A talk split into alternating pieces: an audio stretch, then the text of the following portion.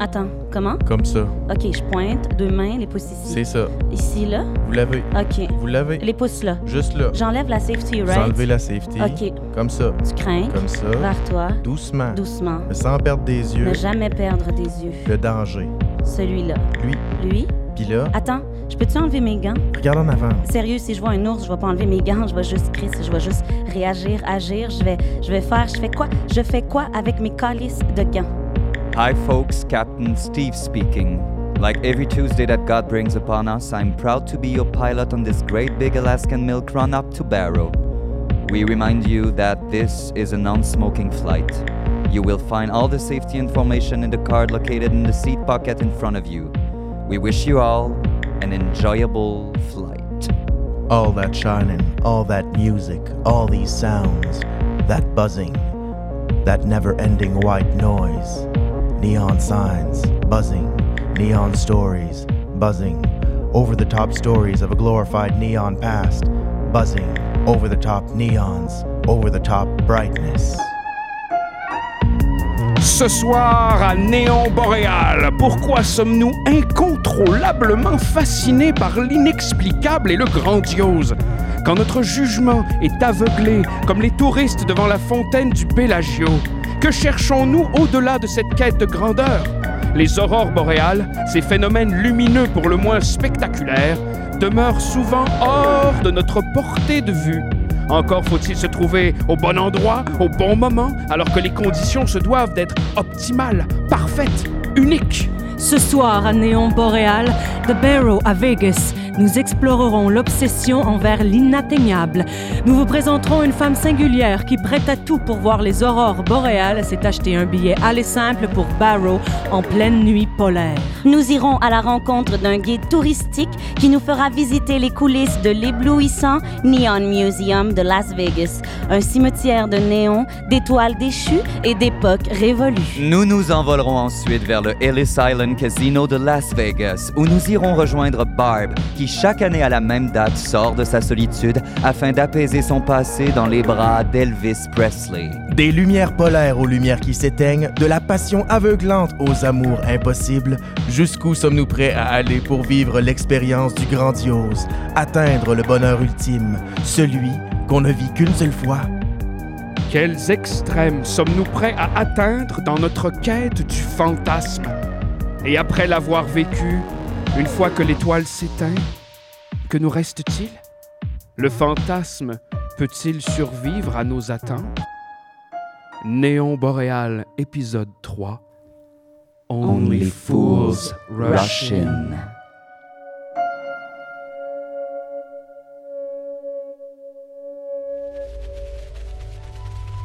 What is this thing? Heather, no!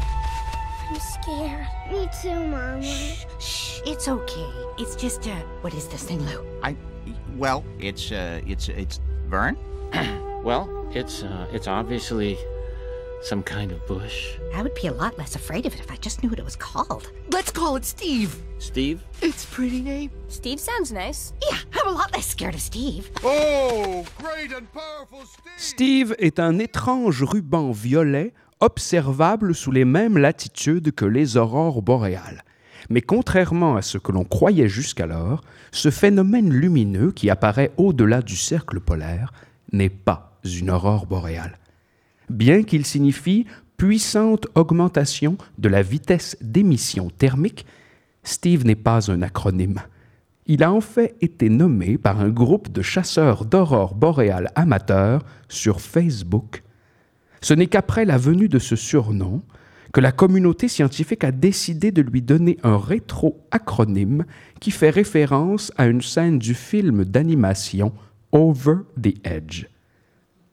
Alors que les aurores boréales sont provoquées par l'interaction entre les pluies de particules chargées des vents solaires et des gaz de la haute atmosphère, les scientifiques ont constaté que rien de tel ne se produisait lorsque Steve apparaissait.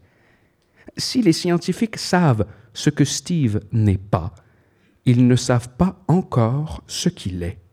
Ce phénomène lumineux reste pour l'heure inexpliqué.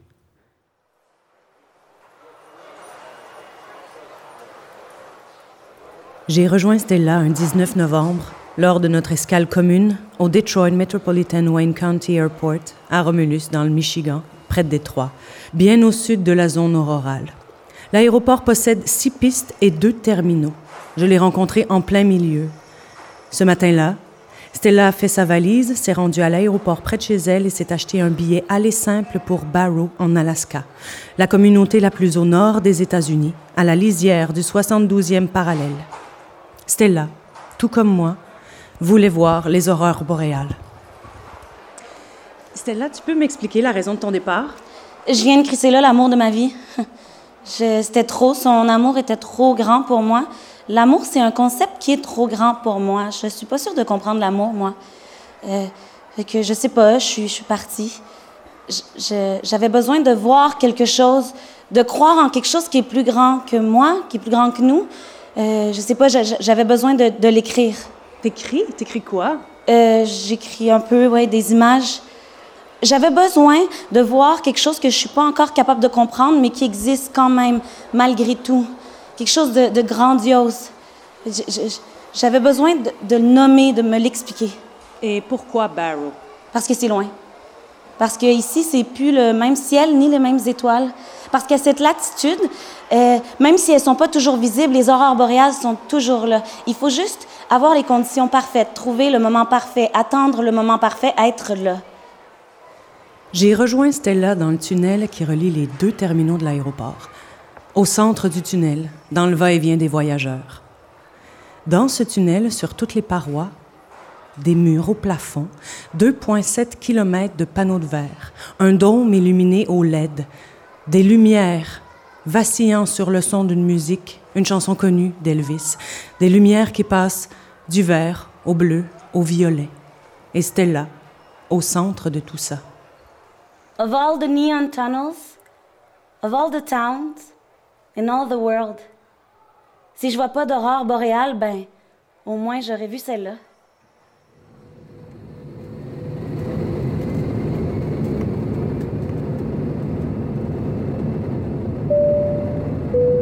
Hi, folks.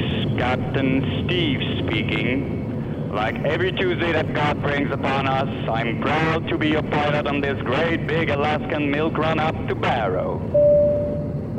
Dead Horse, Prudhoe Bay, a drilling station midway to nowhere.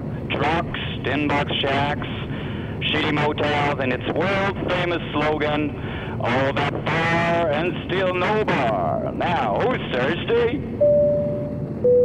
Welcome to paradise, folks. First up, everybody out. Well, almost everybody. For the lucky few, gotta stay with me. Let me tell you, there's nothing like flying an empty Boeing 737 up to Barrow. One last thing for first timers on board. Never walk outside of town without a gun.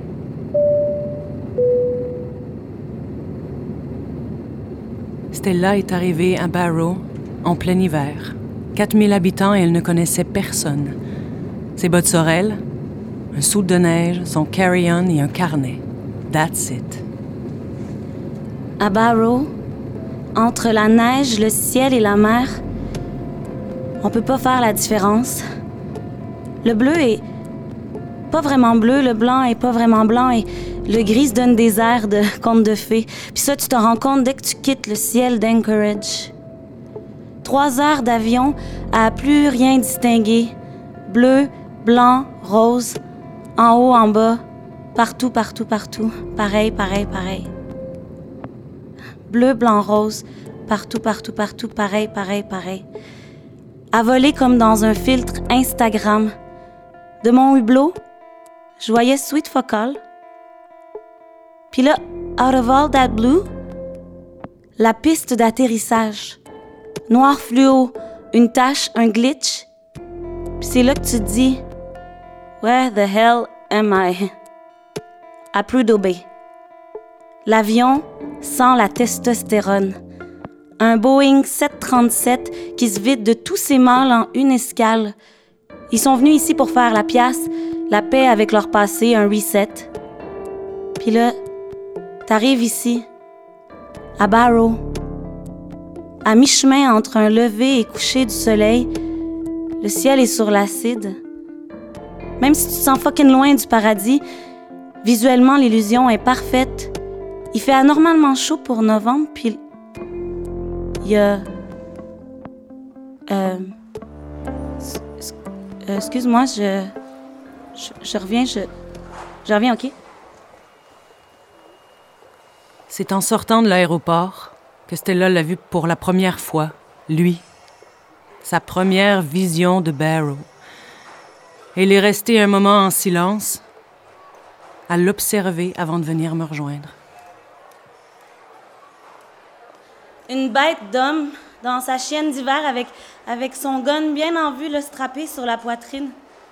Il s'est penché pour embrasser une toute petite femme ronde et rose, avec un regard le, euh, un, regard a porté des enfants.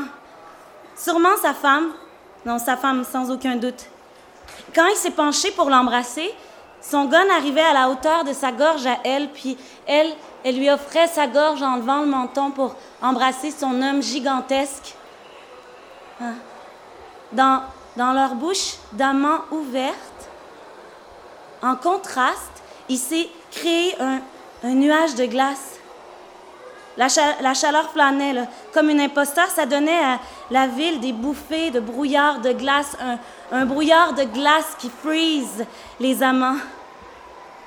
Un, comme, comme euh, les buées dans les vitres d'une voiture où est-ce qu'on s'est trop aimé. Ou euh, comme, comme euh, les soupirs d'une amante qui boude le cœur lourd et de manque. Je pense que la ville expirait sa tristesse de voir le jour la quitter pour de bon. Un brouillard jaloux qui arrête le temps, qui freeze les mouvements. Ces deux-là, ce brouillard, cette chaleur, ce froid, les amants, ces deux-là, leur intensité, puis lui, qui fuck toutes mes chances de voir des aurores boréales. Le lendemain, j'ai rejoint Stella au Northern Lights. Le Northern Lights, un restaurant coréen, puisque neuf des onze propriétaires de restaurants à Barrow sont coréens. Stella s'attendait à pouvoir s'effacer au bout d'une table et trouver un peu de silence, un silence digne des aurores boréales. Le Northern Lights, semblable à toutes les habitations de Barrow, était constitué d'une grande pièce unique aux meubles disparates. Dans le restaurant, ce soir-là, il y a le cook Inupiak, la serveuse coréenne, un groupe de blancs cordés au fond de la pièce, et Stella. Le groupe au fond de la pièce prenait tout l'espace. Un groupe aussi disparate que son restaurant. Des enfants, des jeunes, des moins. Des musiciens qui parlaient fort autour d'une pile d'instruments et des assiettes en styromousse à moitié vides. Aucun ne s'exprimant du même accent. Impossible pour Stella de les situer exactement. Alabama, Californie, Montana. Ce soir-là, entre deux bouchées de frites, ça jouait du jazz des années 40, de l'americana poussiéreux, du trad irlandais puis du folk canadien. Le cook lui souriait en coupant son kimchi au couteau hulu. la serveuse, euh, il a fait ravaler son sourire assez vite au cook. il m'a fait un sourire. Elle, elle a levé les yeux les airs, puis... non, non, pas de flirt, ça a l'air au Northern Lights. Mais c'est le groupe là-bas hein, qui semble te fasciner. Tu trouves pas qu'il ressemble à une bande de misfits de la minorité white de Barrow? En plein milieu du Grand Nord, en devant nous, là, devant nous, on a un échantillon parfait des États-Unis, au grand complet. En plein Northern Light, éclairé par des néons, de toute sa blancheur, dans, dans une lumière impardonnable, l'Alaska nous dévoile les contrastes. Ça, ça nous laisse aucun endroit pour nous cacher, puis il y, y, a lui. Ah, c'est le gars de l'aéroport, ça. Lui, le même, gigantesque, sans son arme. Regarde-le, il, il, est beau, hein? Ils ont beau à être 15 à faire du bruit, c'est son show à lui, le sien. Il chante en chuchotant, puis c'est encore plus loud que toute sa meute. Il chante trop pour le décor. Je, je le verrais en complet blanc, le leader d'un big band à Chicago sous les néons et les spotlights. Il t'a vu, tu penses? Ben là, je suis dur à manquer. Tu sais, Barrow, là, c'est comme n'importe quelle ville, petite ville dans le monde. Hein. C'est clair que ça prend pas 24 heures que la rumeur de notre arrivée soit déjà répandue partout. Je suis la seule femme touriste à Barrow, une femme seule. une femme tout court. Ouais. T'as entendu ce qu'ils disent ici? There's a woman behind every tree in Barrow. Il n'y a pas d'arbre à Barrow. Mais c'est ça l'affaire. Ouais, ça fait trois fois qu'on me dit. Je vais être sous un spotlight constant, je pense. Impossible de disparaître. Puis maintenant qu'il m'a vu, ben, impossible de me cacher. Mais va le voir, non? You wrote there were times when you and Elvis spent days in the bedroom. Freezing bedroom, he liked it very cold. the windows with blackout drapes so no sunlight entered, day after day. Mm-hmm. It went into weeks. Yes, we stayed like that. We had our food delivered uh, by the door, and um, it was cold. I mean, he did like it cold, and it was dark, and it could get real lonely. And that's that's how he uh, liked it at times, like a cocoon, almost like a womb, I guess, just enclosed. It was his way of getting away.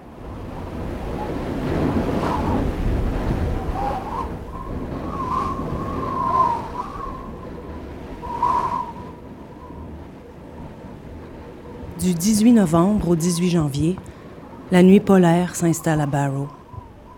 Plus de 20 heures de noirceur totale et à peine quelques heures d'aube et de crépuscule qui se superposent. Cette longue nuit peut créer une détresse psychologique chez certaines personnes.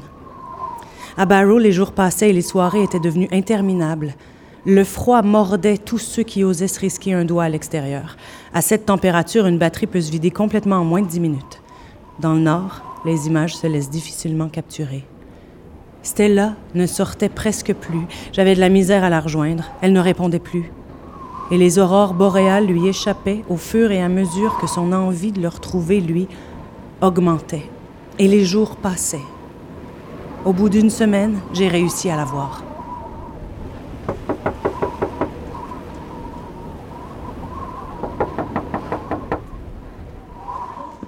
Ah bon, ça va?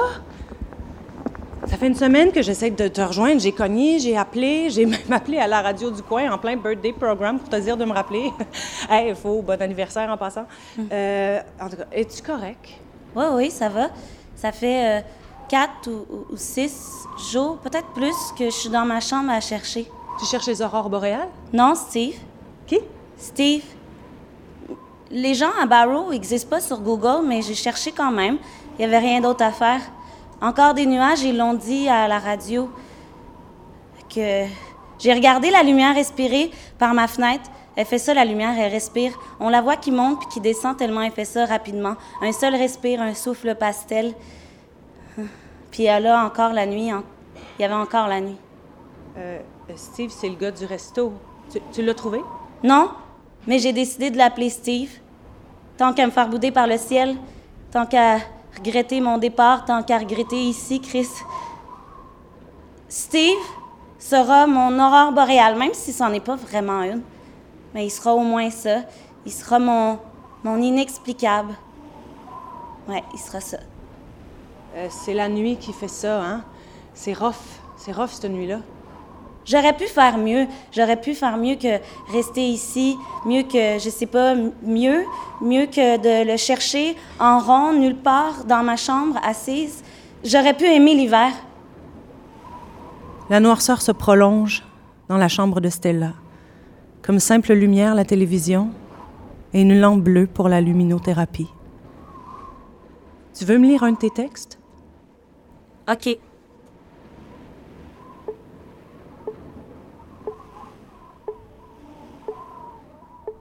J'aurais pu aimer l'hiver. Le son du fret, son reverb dans la neige. J'aurais pu être nymphomane. Pas de mais, pas de si, juste. J'aurais pu être moins volatile, le volage salope, facile. J'aurais pu nous rêver moins puis te hurler. T'aimer juste de mes mots, me taire, être ta corne de brume. Crever conditionnellement, irrévocable, précoce. J'aurais pu ne pas dormir, fixer le mur, j'aurais pu repousser tout, pleurer trop, arrêter le sommeil. se souvenir de tout. Il n'y a rien qui sort. Je lag, je freeze, je dors pas. Et du porn de iPhone, la main down, under, c'est efficace. Puis, puis des fois, l'envie me part comme une étincelle de, de crier que fuck, que je retiens pas, de juste, de juste. Personne peut m'entendre, y a, y a personne, y a personne. J'ouvre ma fenêtre, grande, j'attends, j'entends. Le bruit des trocs, le bruit des chiens, le bruit des snow machines. I am machine. Mais ce sont les voix que j'entends, que j'attends, que j'entends d'attendre. Un, deux, trois, et là, et là, je peux crier. Je le laisse sortir une autre fois dehors. Les voix emplissent l'air. Cheers. Mes cris dans la nuit qui paraissent dans l'anonymat, dans le no buffering, dans une ville pleine de bruits sourds et beaucoup moins loud que moi.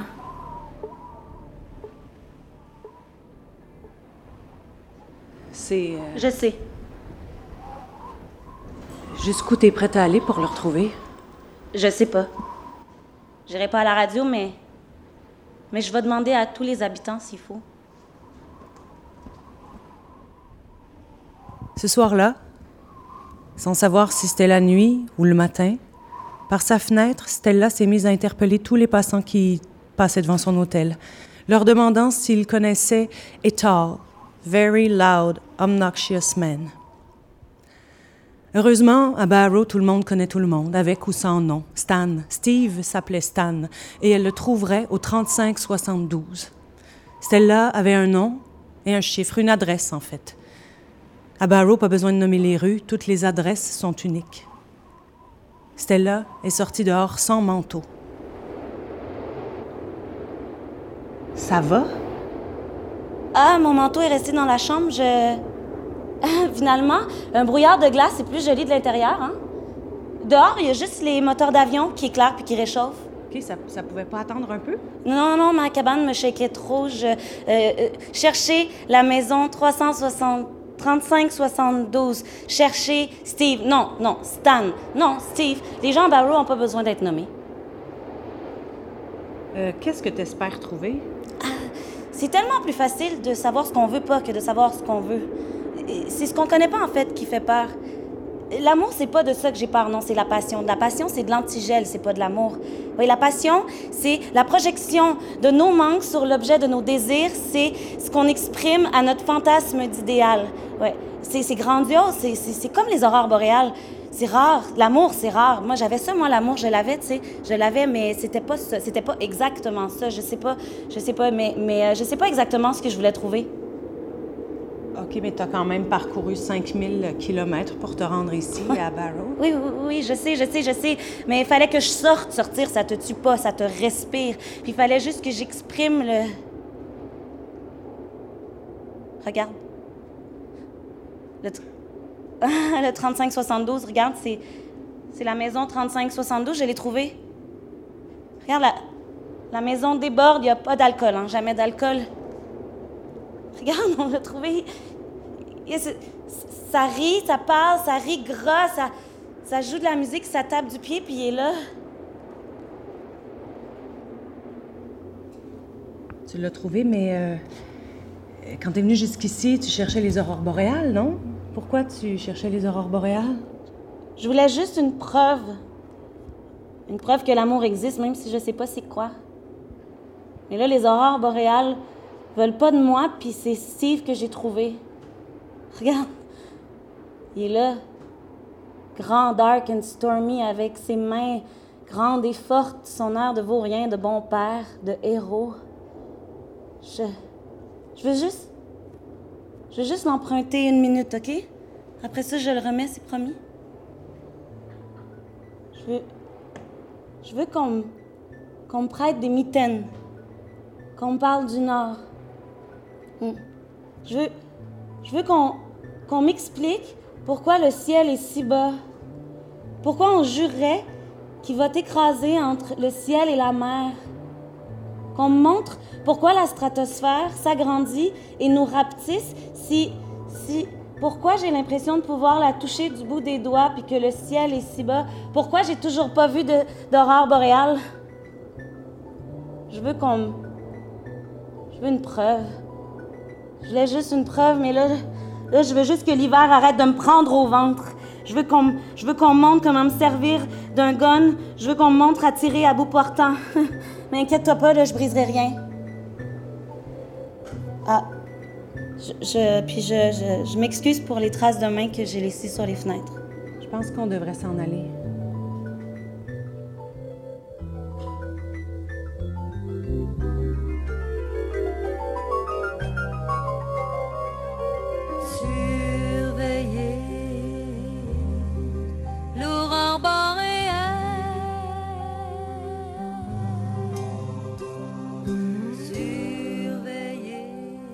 L'humain a toujours été fasciné par l'inexplicable. Depuis la nuit des temps, il se crée des mythes pour tenter de nommer ce qu'il n'a pas la capacité de comprendre. Les aurores boréales, selon toutes les croyances, sont elles aussi associées à de nombreuses légendes. Pour les peuples nordiques, elles représentent la danse des esprits des renards arctiques, des rennes, des phoques ou des belugas, le souffle des baleines de l'océan Arctique, le reflet du soleil ou de la lune sur les armures des valkyries quand elles traversent le ciel, ou encore des torches allumées par les esprits des morts pour accueillir les nouvelles âmes au paradis. Nous reviendrons sur The Brightest Star of All Stars dans peu de temps. Pour l'instant, nous allons délaisser Steve et les aurores boréales alors que l'on suit notre reporter parti à la recherche d'un autre phénomène lumineux. Dans cette prochaine histoire, nous parlerons de ces icônes que l'on vénère, des stars, de ces gens et de ces lieux que l'on admire parce qu'ils brillent plus fort que tout le reste, et d'une personne en particulier, une personne dont le mythe dépasse toutes les frontières, toutes les époques, et même la mort. Direction la ville de tous les vices, l'inimitable, la légendaire Las Vegas et son Neon Boneyard Museum. J'avais entendu parler de l'endroit via quelques amis. J'avais surtout entendu parler de l'un de ses fameux guides, Steve, un fidèle employé depuis l'ouverture. À mon arrivée, je fais la visite réglementaire avec lui. Steve m'explique à toute vitesse l'histoire derrière les enseignes de son paradis de néon. Le motel La Concha, le Stardust, le Riviera, le Sahara, le Desert Inn, le Moulin Rouge et évidemment le Caesars Palace. Steve ressemble à s'y méprendre à un mauvais Elvis. En fait, à un Elvis dans ses mauvaises années. Favori huilé, double menton, chemise en cuir vinyle gold. Au Neon Museum, Steve est une légende à part entière. Depuis 1995, ce musée à ciel ouvert abrite plus de 150 enseignes déclarées désuètes. Certaines enseignes sont de l'ordre du mythique dans la représentation que l'on se fait d'un Vegas maintenant révolu. Bris, fermeture d'établissements, changements technologiques. Lorsque les enseignes cessent de briller, c'est ici qu'elles viennent s'éteindre. Nous arpentons les sentiers du cimetière où s'empilent et s'enchevêtrent les néons, les ampoules en éclats, le métal rouillé, le sable, la poussière, mais surtout l'histoire de ce Vegas que je ne connais pas. C'est au Neon Museum que la lumière vient mourir. I do about six of these every afternoon, and boy, do I have stories to tell. I start here at the very beginning of the Vegas we know, going back to 1905, but no lights yet at the time, no siree. We then move on to 1930 when construction of the Hoover Dam was approved, bringing to Vegas 20,000 hopeless workers, mostly unattached males, desperately in need of um, the entertainment. Entertainment. then, in 1931, gambling was legalized, and in 1933, take a guess, it came the end of the prohibition. Oh. Both laws setting Las Vegas apart from the rest of the nation, morally and legally. That's when Vegas truly became Vegas. Wow, wow, c'est absolument, c'est fascinant. We then move on to the glory years, the post World War II years, the casinos, mafias, neons, showgirl years. We call these years the spectaculars. Oh, did you know that the Las Vegas Strip isn't actually to this day located in Las Vegas? It is technically, believe it or not, situated in a town called Paradise to this day. Yeah. Wow, welcome to paradise. it's, ces histoires-là It, it is a city of stories, and Oh. these signs are wonderful icons and imagery for, for those stories. People, visitors, yes, they need to know where these stories come from, but especially locals. Yeah, everybody knows Vegas, even those who've never been. It, it's a city known for its countless vacation stories as told by tourists from, from all over the world, but sometimes we need to hear our own stories. And our story, it begins with neon. So, so many neons. Mais je, je remarque que juste quelques enseignes sont, sont restaurées. Les, autres les autres, s'allument plus. Pourtant, vous êtes reconnu pour votre spectacle son et lumière brilliant. It's all projections. Non. It's a computerized show now. pas vrai. I do about four of these every night. A real trip down memory lane. 20 years down memory lane to this lovely soundtrack. Soundtrack? Which That playlist. I tell you, it's all I ever hear. On loop, my own personal soundtrack. Dubbing my very own insomnia.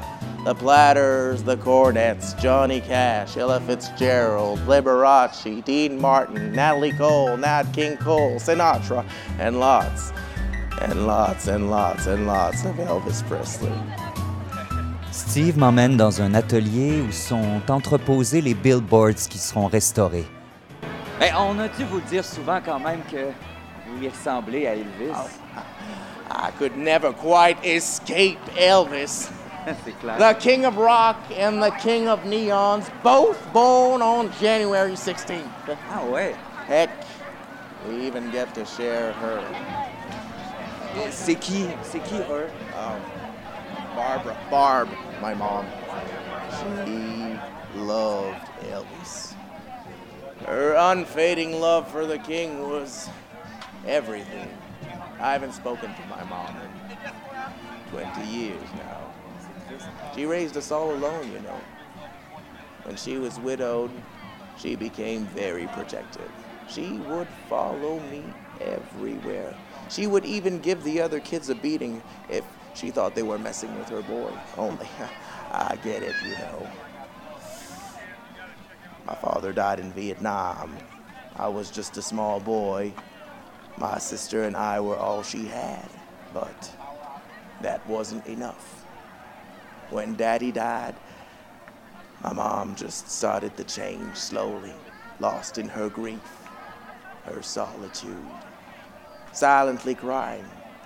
Yep, yep, that's how I remember her, crying. Elvis was the only thing that could put a smile on her face, the only one. And God knows I tried to make her smile, but but she never did. When Elvis's star began to fade, so did my mom. Her gloom seemed irreversible. And when the king died, Mommy just vanished. So, 20 some years ago, I took her to Vegas on Elvis and I's birthday, thinking she would feel closer to the king, you know. I guess in hopes it would spark up some joy in her or something, but she was far too gone. Yeah. La majorité des historiens s'entendent pour dire qu'Elvis Presley entretenait une relation plutôt malsaine avec sa mère Gladys. Elle est décrite à l'unanimité comme une mère surprotectrice, le suivant comme une ombre dans tous ses déplacements. Gladys a fini par détester le succès de son fils, qu'elle devait maintenant partager avec d'innombrables autres femmes. En 1958, Quand Elvis a quitté pour l'Allemagne, alors qu'il était dans l'armée, la santé de sa mère, alors qu'un océan le séparait de lui, s'est aggravée brutalement dans un mélange d'alcoolisme, dépression et solitude. Gladys est décédée quelques mois plus tard. On dit qu'Elvis ne se serait jamais complètement remis du deuil de sa mère. Qu'est-ce qui s'est passé entre vous? Hmm. I would have done anything for her, you know. But we got into a and both said things that we now surely regret. And she said she couldn't bear to see me anymore, so I asked her to leave. And she did. But I stayed. And I never saw her again. Mais vous l'aimez beaucoup, hein?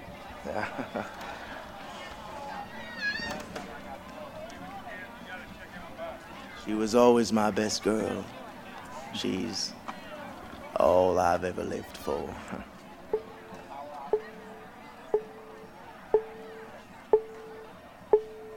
So I started working here.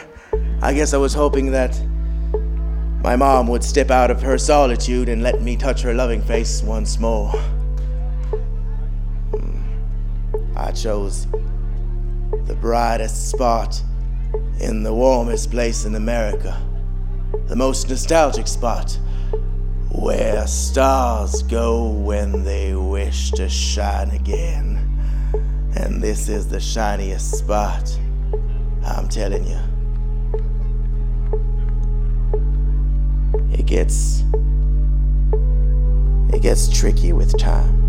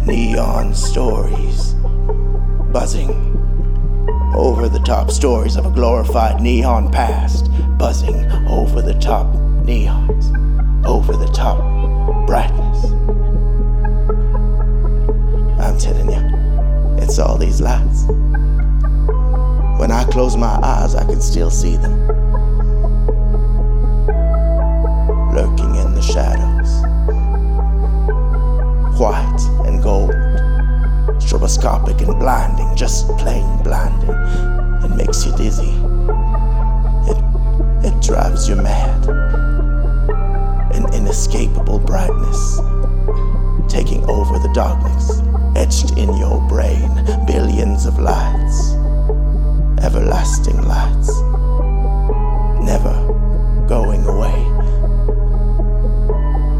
like floating stars, pulsating.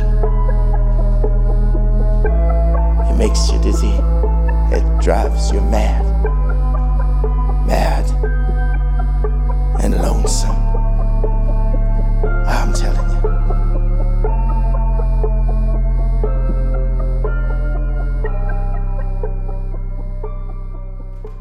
Paraît que la chanson Are You Lonesome Tonight ne serait non pas adressée à Priscilla suite à leur divorce, mais bien à sa mère Gladys.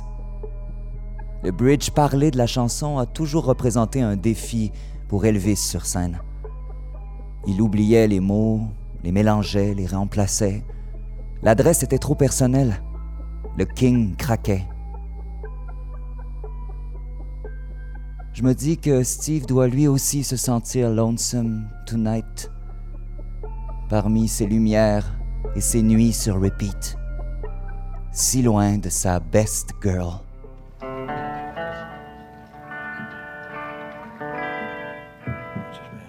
dead serious, Mark.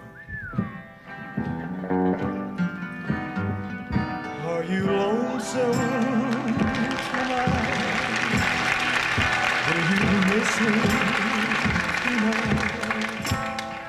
Are you sorry we drifted? Cliff still does that, man, you know? Mm.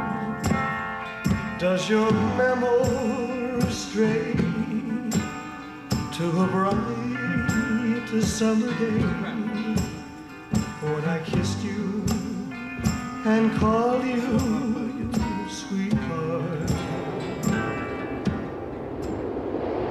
Le lendemain de sa visite à la maison 3572, Stella y est retournée pour demander à Steve de l'accompagner en dehors de la ville.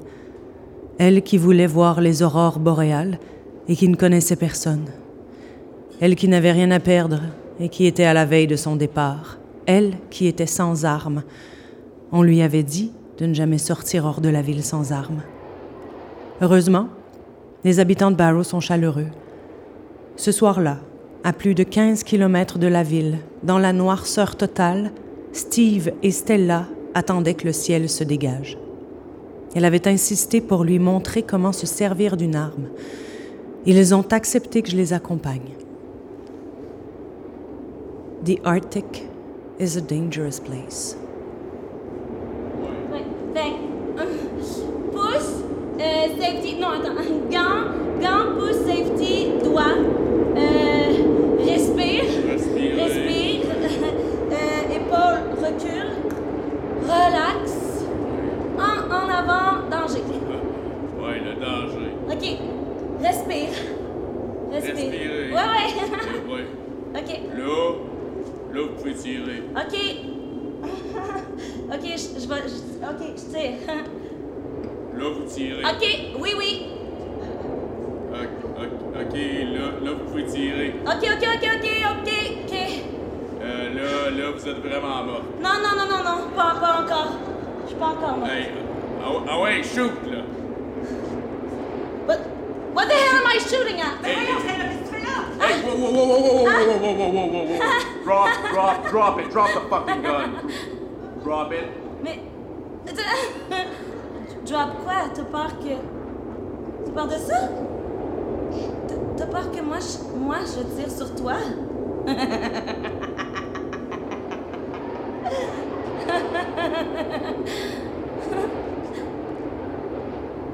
C'est quoi, sweetheart?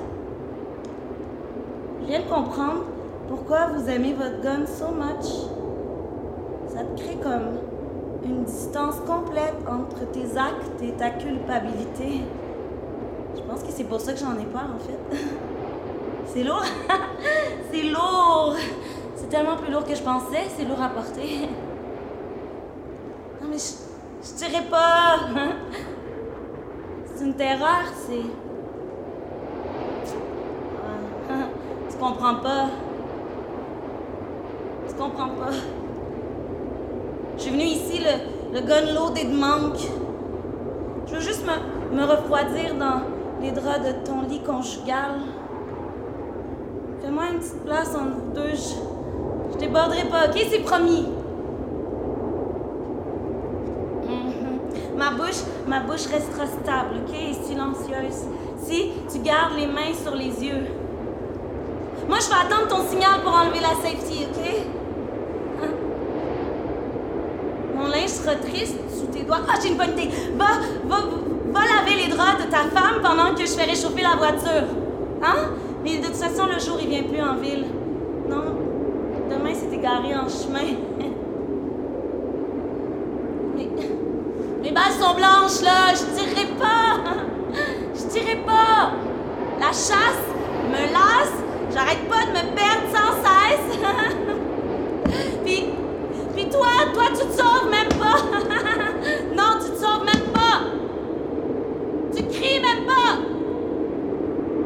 Hey, honey. You lied. Parce que j'ai toujours pas vu d'hostie d'aurore boréale.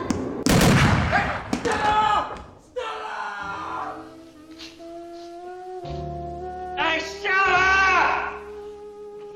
You quit that howling down there and go to bed. Yes, I want my clothes You shut up.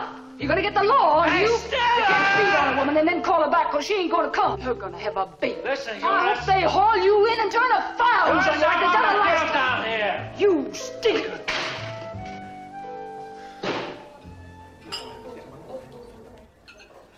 J'ai su, en sortant du Neon Museum, qu'il fallait que je rencontre Barb, la mère de Steve. J'ai attendu l'anniversaire de Steve, espérant la trouver dans le casino où il l'avait amenée 20 ans auparavant. C'est là que je l'ai trouvée, dans un bar karaoké annexé au Ellis Island Casino, à deux secondes de mon hôtel, un Super 8 en marge de la strip. C'était un soir de janvier, de goudron et de désert, chaud et pesant comme seul Vegas peut en faire. Ce soir-là, le Elvis en résidence se donnait en show. Un Elvis dans ses bonnes années. Favori huilé, jacket noire en cuir vinyle et lunettes d'aviateur gold. Barb a 81 ans. Fille et veuve d'anciens militaires qui ont passé la plupart de leur vie à servir leur pays, elle a élevé seule, près d'un lac au Kentucky, ses deux enfants. Sa fille habite maintenant la Caroline du Nord avec ses trois gars et son mari, fier supporter de Trump. Avec son fils, elle a coupé tous les ponts.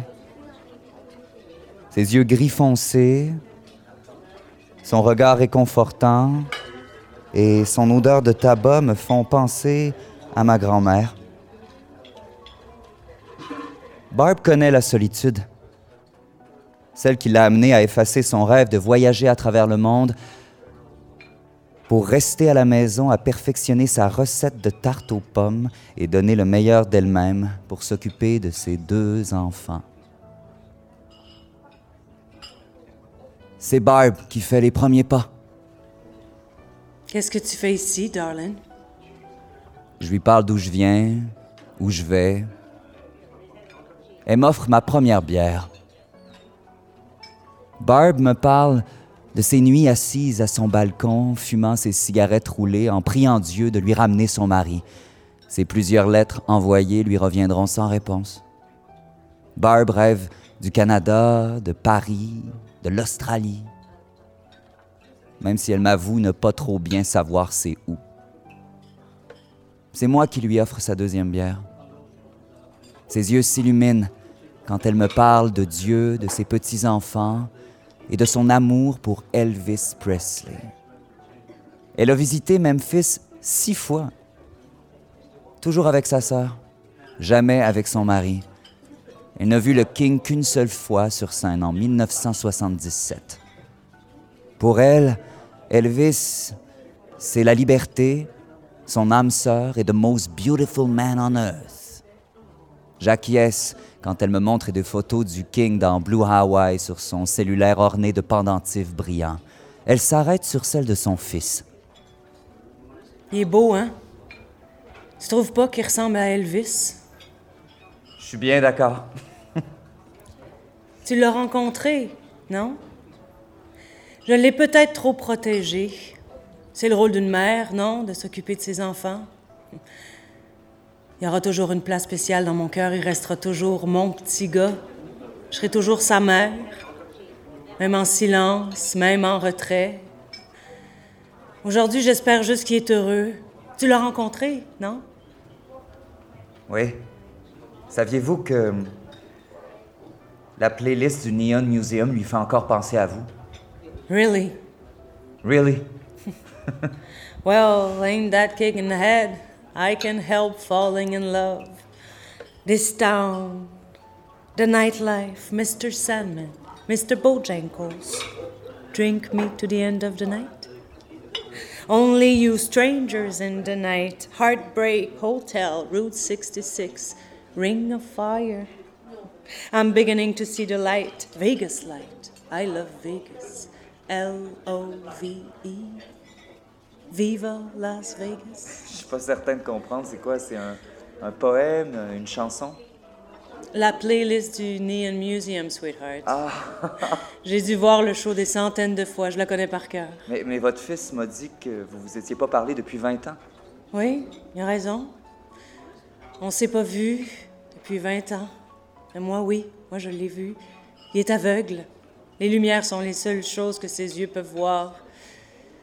Notre dernière chicane a été rough, les choses se sont pas arrangées. Il est resté distant. Plus les années passaient, plus il devenait pleureux. Il avait peur de, de se faire frapper, de tomber. J'en pouvais plus le voir s'éteindre. Il fallait que je m'éloigne. C'est ce que j'ai fait. Notre troisième bière est interrompue par le wannabe Elvis qui vient lui glisser son foulard autour du cou pendant Can't Help Falling in Love. C'est ma chanson préférée. C'est la sienne aussi. Really? Really? Barb me sourit et me dit que la vie et son âge l'amènent à regagner son lit. Elle me laisse sur un God bless you, darling. Be proud and strong, and open wide those beautiful eyes of yours. Je resterai longuement assis au bar du Ellis Island Casino à fouiller sur Internet. Kentucky, Apple Pie Recipes, Vietnam War, Memphis, Brilliant Neon Museum Playlist, Can't Help Falling in Love Lyrics. J'aurais aimé lui parler du cimetière de Néon, de ces étoiles qui ne meurent jamais vraiment, lui dire que son fils est là, qu'il l'attend. Encore aujourd'hui, J'ignore ce que Barb faisait après toutes ces années au Ellis Island Casino, toute seule à chanter. Take my hand, take my whole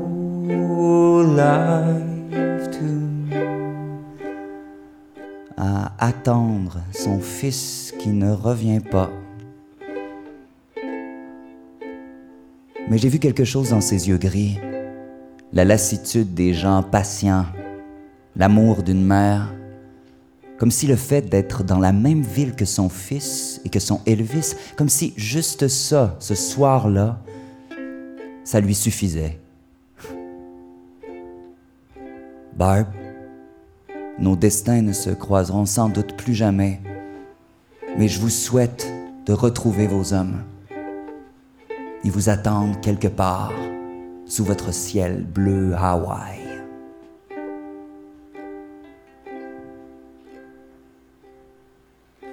Une étude datant de 2018 suggère que Steve serait constitué de particules chargées, chauffées et accélérées en provenance du Soleil qui viennent interagir avec une zone spécifique du champ magnétique de la Terre dans l'ionosphère.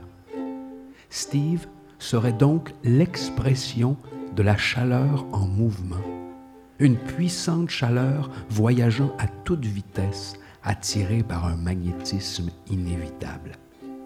Ces particules accélérées qui forment Steve sont chauffées à plus de 3000 degrés Celsius. 3000 degrés Celsius, c'est la température des étoiles en déclin, celles qui sont sur le point de s'éteindre le 26 juin 1977, à peu près au même moment où Steve était aperçu pour la première fois dans le Grand Nord, plusieurs parallèles au sud, avait lieu le tout dernier concert d'Elvis Presley. Ce soir-là, The Most Beautiful Man on Earth a vécu chacune des paroles de Are You Lonesome Tonight comme une vérité la dernière chanson performée par le King ce soir-là, la dernière avant que son étoile ne s'éteigne pour l'éternité, c'était sa préférée. Wise man say, only fools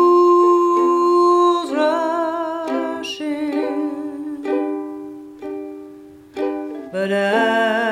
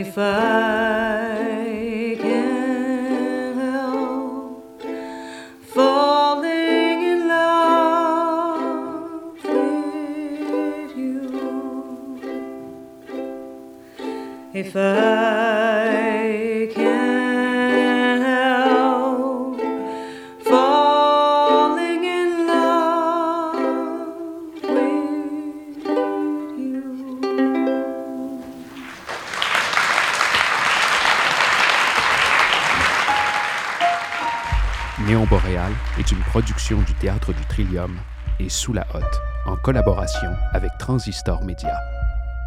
Un texte de Louis-Philippe Roy et Josiane Télavoie, conseillé par Dominique Lafont. Une mise en scène de Pierre-Antoine Lafont-Simard, assisté de Louis-Philippe Roy.